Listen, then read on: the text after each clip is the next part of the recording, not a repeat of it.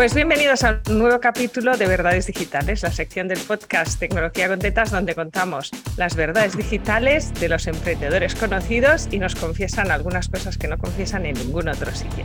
Hoy tenemos uno de los tops. Hoy viene Javi Barros. Gracias, Javi, por ah. estar. Por si alguien en el mundo no te conoce, porfa, preséntate, aunque yo creo que todo el mundo te conoce, pero... Pues sí, sí, me llamo Javi, Javi Barros. Bueno, realmente me llamo Javier García Barros me puse Javi Barras como nombre artístico cuando empecé en Internet. Creo que soy de los dinosaurios de Internet, aunque tengo un aspecto joven y saludable, porque ahora estoy viviendo en Tailandia, me da mucho sol, pero llevo ya 10 años en esto de, de los negocios digitales, 10 años y medio. Empecé en el 2012, yo fui de los primeros que empezaron a estudiar los negocios digitales. Y bueno, a lo largo de todos estos años he hecho un montón de cosas. Como he dicho, soy nómada digital, ahora estoy viviendo en, en Asia, estoy en una, una pequeña isla de Tailandia y he hecho un montón de cosas, aunque mucha gente me conoce como de las primeras personas que hablo de marketing, Mm, he sido mentor de, emprendedores en estrategia de marketing y ventas, he hablado de marca personal y ahora, como te contaba antes de eh, eh, fuera de cámara, pues he mirado un poco el proyecto porque siento como que el mercado ha madurado mucho, ya es como muchísima gente, casi todo el mundo sabe, sabe más estrategias de marketing. Voy a decir que yo, pero saben muchísimas estrategias de marketing y creo que la, la, clave está en ayudar a la gente cuando quieren hacer algo, cuando quieren lanzar, crear un nuevo producto, hacer un lanzamiento, un webinar, eh, escalar en su negocio, ayudarles con los miedos, bloqueos, esas dudas que todos tenemos, cómo gestionar eh, la toma de decisiones. Entonces, ahora mismo estoy más, más centrado en esto. Acabo de lanzar una, una membresía que se llama Evolución, que es para ayudar precisamente a los emprendedores a transformarse, a que se atrevan a hacer de, de, verdad eso que quieren hacer, eso que, que, de verdad saben que va a cambiar su negocio y que, que, lo tienen parado porque no saben el cómo quizás o no se atreven. Y en esta membresía yo les, les, acompaño, no solo para que consigan lanzar eso o crear eso, sino también para acompañarles en su crecimiento como emprendedores. Me parece fundamental que al final, bueno, tú lo sabes mejor que nadie. El negocio es un reflejo de cómo, tú eres y lo que me gusta, a mí mi objetivo ahora mismo es ayudar a los emprendedores que sean libres en sus decisiones, que se sientan libres, que sigan sus instintos, que sientan muchísimo más amor por lo que hacen, que se dejen de tantas expectativas y resultados todo el rato, que disfruten del proceso y que mientras, por supuesto, también hagan crecer sus, sus, negocios. Pero para mí lo más importante es que ahora crezcan como, como si me siento como que quiero ayudarles a que crezcan como, como emprendedores. Ya sabéis, gente que lleva muchos años que viene aquí, esto es un modo Fuck Up Nights, un poco de contar aquellas cosas que no contamos normalmente, que nos humanizan y nos normalizan para que todos entendamos que todos empezamos en algún sitio. Pregunta número uno, ¿cuántos suscriptores tenías al final de tu primer año? Al final del primer año, pues que empecé el año 2012, te puedo decir que tendría 25, porque yo creo que, creo que no ponía, porque entonces escribíamos, te escribía en mi blog de blogger y lo único que me importaba que cuando empecé en el año 2012 eran los comentarios en el blog. Era como cuantos más comentarios, mejor. Entonces, en, esto fue en abril de 2012. En diciembre del 2012 me cambié la, la, web, la web, a WordPress. Fue un curso de, un, tío que se llama Fran Estipión, que tú seguro conoces, mucha gente lo conocerá también. Y entonces, pues, creo que para marzo o abril de 2012 fue cuando puse los formularios. Y entonces ahí empecé a escribir. Y yo supongo que ya para finales del 2013, perdón, a finales del 2013, ahí ya tendría mis 200, 300 creo que llegué a 400 suscriptores, hice un lanzamiento de un infoproducto, era que por aquel entonces era cuando cada cosa que hacías funcionaba. Ahora vamos a lo del infoproducto, porque esa es la pregunta número dos. ¿Cómo vendiste tu primer producto? Primer año 25, segundo año 500. Mi primer infoproducto, muy fácil. O sea, tecnológicamente, ¿eh? la cutre ah. del primer infoproducto. Mm, fue un ebook que se llamaba y, email contact, que era para hacer, para hacer prospección por email. Fue en el año 2013. Lo vendí con una plataforma que se llama eYankee, no sé si te suena a ti. Sí. Lo subimos a eYankee, creé una página de ventas, cinco emails a la lista, costaba 67 euros y vendí como 40. Y además que me acuerdo, me acuerdo que cuando, cuando, lo, cuando lo vendí, porque yo, yo, toda la parte tecnológica yo soy muy, yo soy muy malo. Bueno, yo hemos hablado mucho de las mecánicas, mecánicas digitales, yo soy malísimo. Me acuerdo que cuando lo vendí, lo subí todo, hice todo el proceso la página de venta, puse botones ahí, la garantía. Y de repente mando el email y empiezan a caer ventas, empiezan a ver cómo llegan órdenes de compra y me puse a llorar. Y dije, hostia, pues sí que funciona esto. ¿Hay gadget o app favorita en tu vida o en tu negocio? Me valen los dos. Esa cosas en la que no podrías vivir que llevas en el móvil, sumo o llevas pegado a tu móvil. A ver, llevo el móvil, los cascos estos aquí me hacen mucha... Los cascos inalámbricos me, me ayudan mucho porque me pongo Google Maps y la música me ayudan a ir de un sitio a otro. Pero mira, me acabo de me, se me, se me estropeó el, el, Mac el otro día aquí en, en, esta isla y para arreglarlo como que me compraron un pastizal, como que era 600 pavos, cambié la pantalla, bueno. Y dije, ¿qué ordenador me compro? Me he comprado un Chromebook porque solo utilizo Chrome yo. Entonces, si dijese algo que es imprescindible en mi vida, creo que es. Google Chrome, que es donde hago el 99,9% de mi trabajo. Este, yo no edito los vídeos en mi trabajo porque los mando a editar, pero todo lo demás lo hago en Google Chrome, lo tengo todo almacenado ahí, no, no, no, no guardo, no guardo archivos en, en, ningún sitio que sea, que no sea Drive. O sea que si dijese algo que es imprescindible para mi trabajo, se debería sin duda trabajar en el entorno de Google. Y ahora tengo un Google Chrome y digo, esto es una maravilla. Si es que no necesito, no nada más.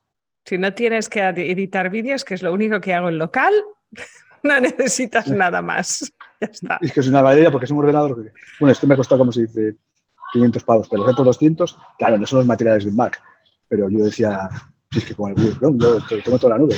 Y tengo aquí un amigo que dice que eso es muy de moderno, tengo toda la nube, pero yo llevo trabajando así los últimos cuatro años, entonces quizás es eso, un, un o sea, el entorno de, de Google, el, el, Google Chrome, a mí es como lo que me hace que, me, que trabaje el, el 99, o sea, el 100% de mi trabajo lo hago ahí, realmente. Lo que yo hago, lo hago todo ahí.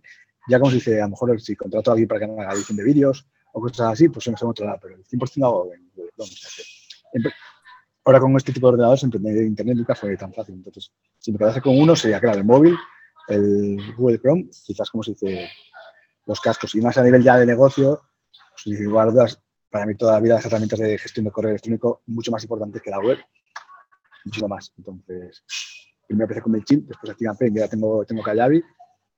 Yo creo que es, para mí siempre ha sido más importante que la web. No voy a decir que no tengas que tener una web, pero es como, esto es fundamental para, para tu negocio, el gestor de email. De email. Me vas hilando las preguntas sin saberlas, Javi. Muy bien, así se hace. Es que yo tengo muchos años, muchos años, muchos, muchos años en esto. Venga. Eh, ¿Mejor decisión o mejor inversión tecnológica que has hecho en tu negocio en estos años? ¿En una aplicación dices? Sí, en un cambio tecnológico importante, vamos a llamarle. O sea, decías, hacer la web en WordPress, pues en su momento, pues parecido. Hombre, a ver, más, esa es una pregunta, porque yo estaba en Blogger en el 2012 y me cambié a WordPress y significó eso como una, más que fue como una especie de declaración de intenciones. Es, yo con esto voy en serio.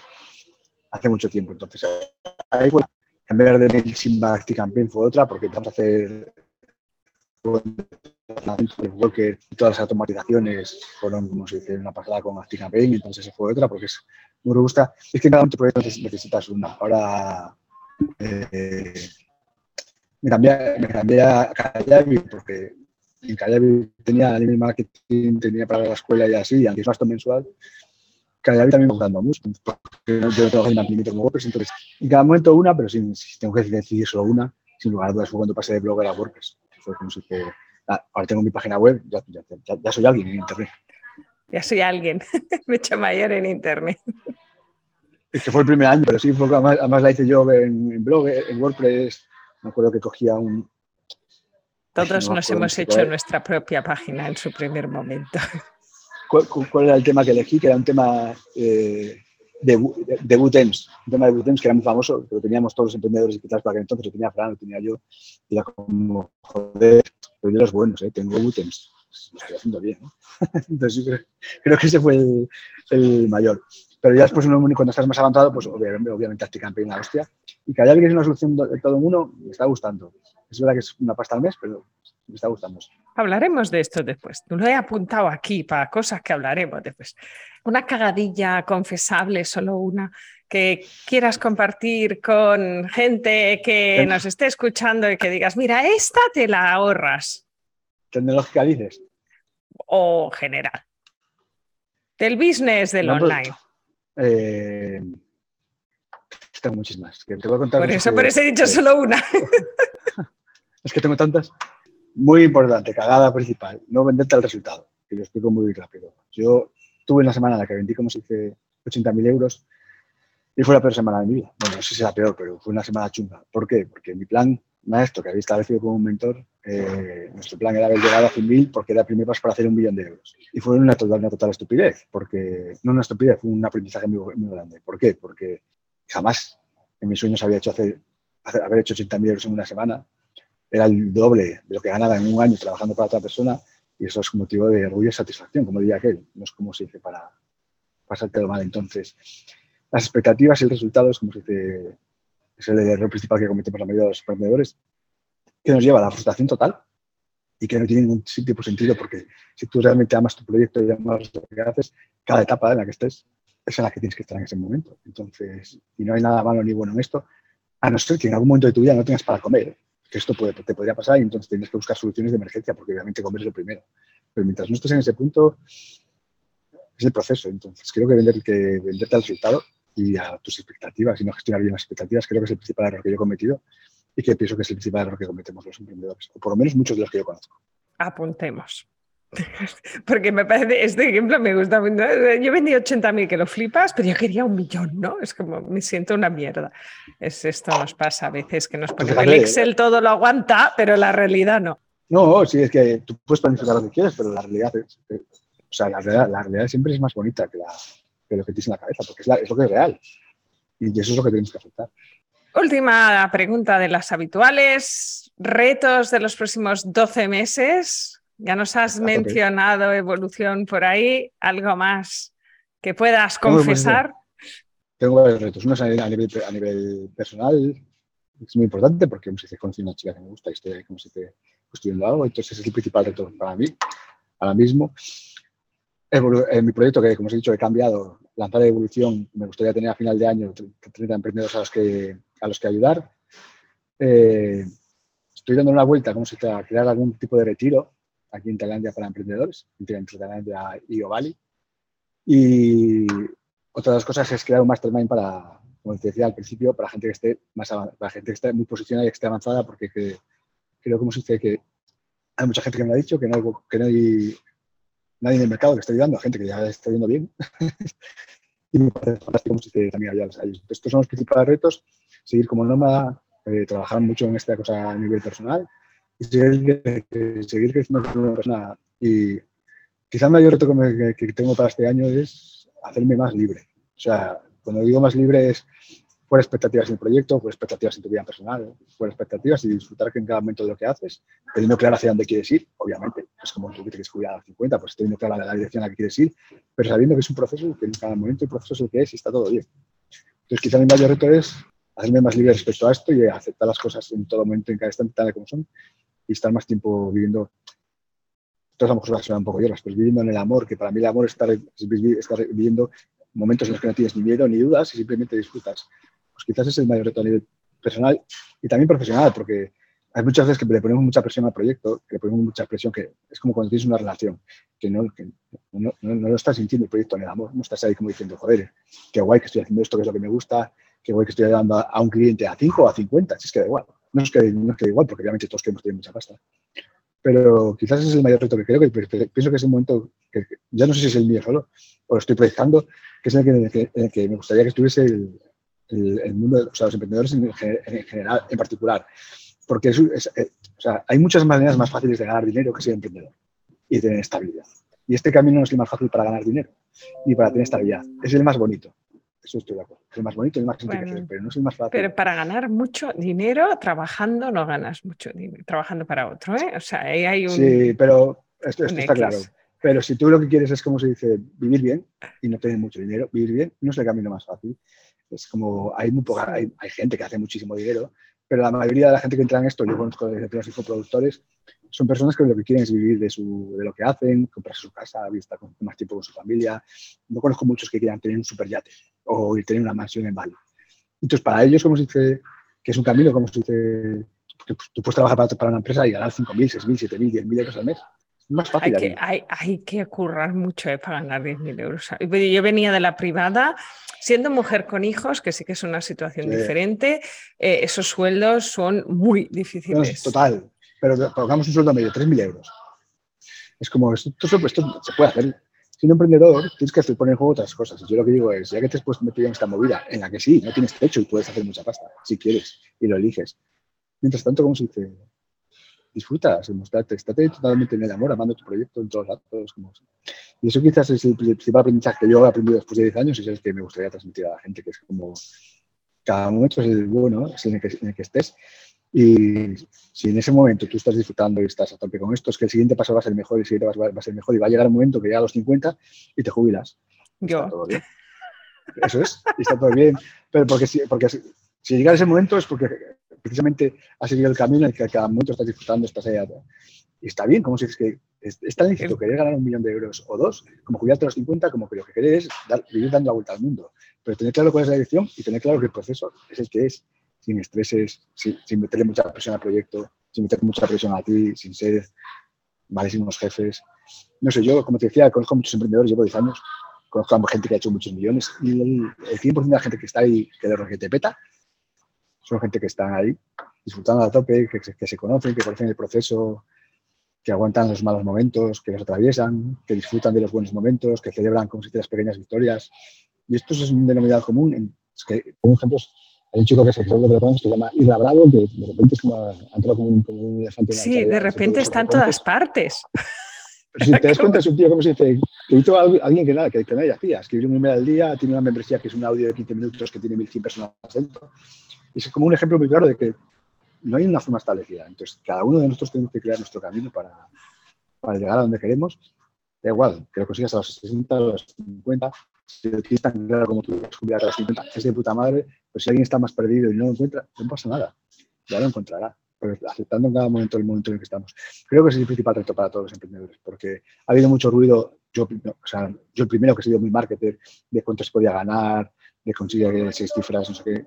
Y como creo que llega un momento que la gente tiene que transmitir otro mensaje, que es como disfruta de esto, ten claro dónde quieres llegar, vete hacia allí, con todo lo, con todo lo que tengas, a puro tope, pero sabiendo que hay algún momento en que no va a llegar en el momento que tú quieres, o que llega antes y tienes que gestionarlo, o que va a llegar más tarde y tienes que gestionarlo. Entonces yo creo que es un mensaje que le diría a la gente que nos está viendo, es como, estate en el momento de ahora y ya veremos qué pasa después.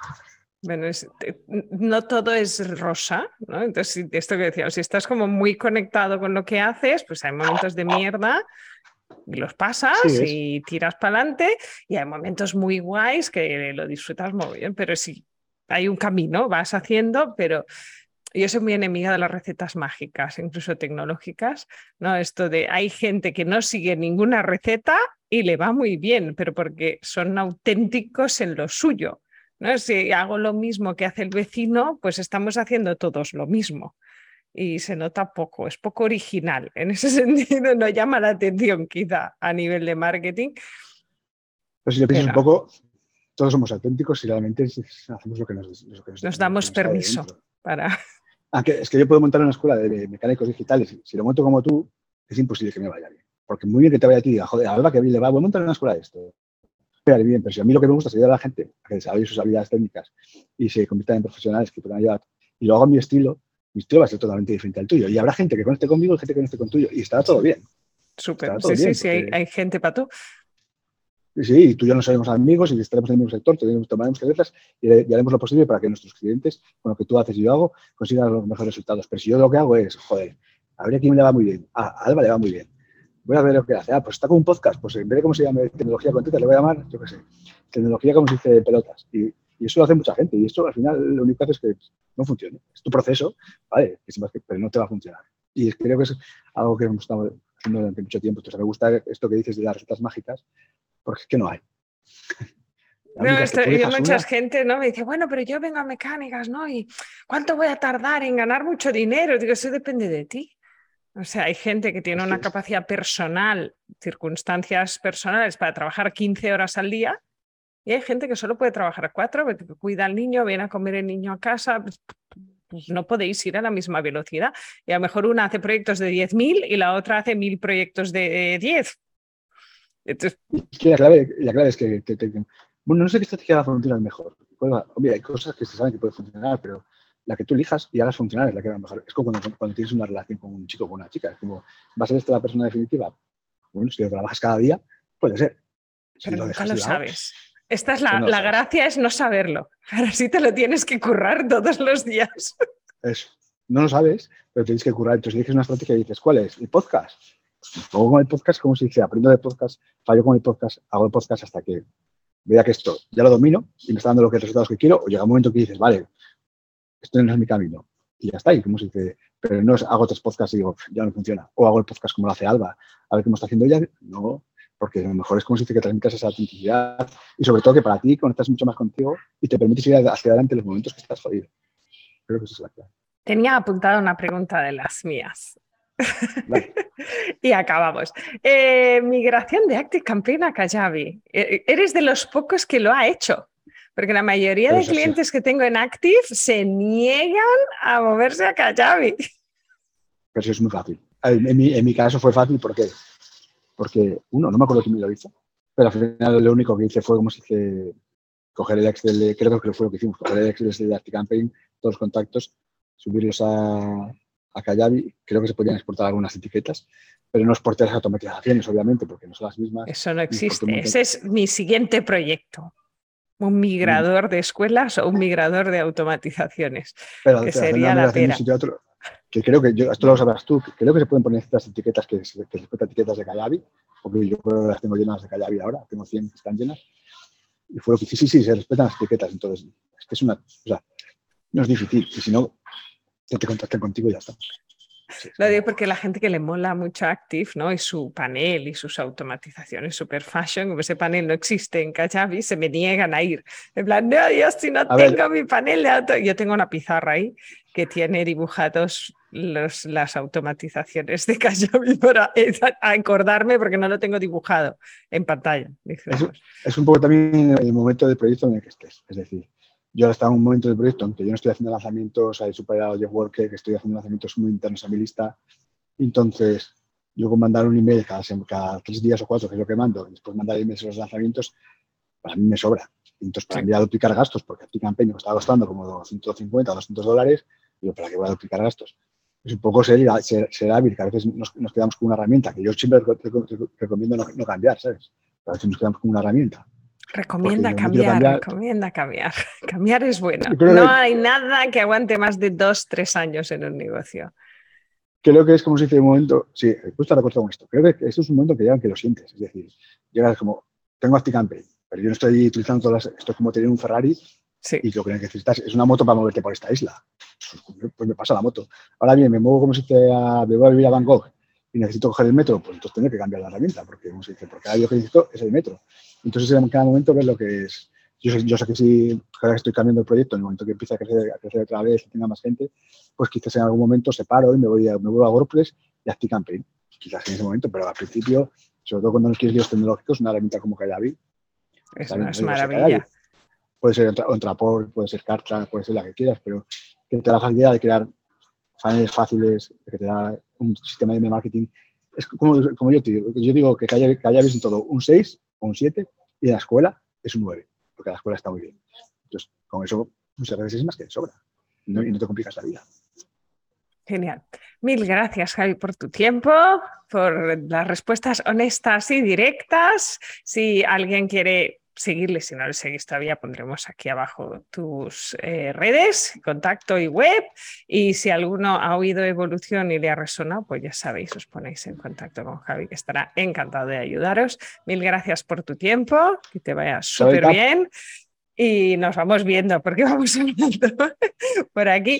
Em, cualquier cosa, ya sabéis, sus contactos están aquí. Y la semana que viene, otra entrevista de verdades digitales donde vendrá alguien de los tops a contarnos pues estas mierdecillas que a veces no contamos en público y que nos humanizan y nos hacen un poquito más normales, voy a entrecomillar.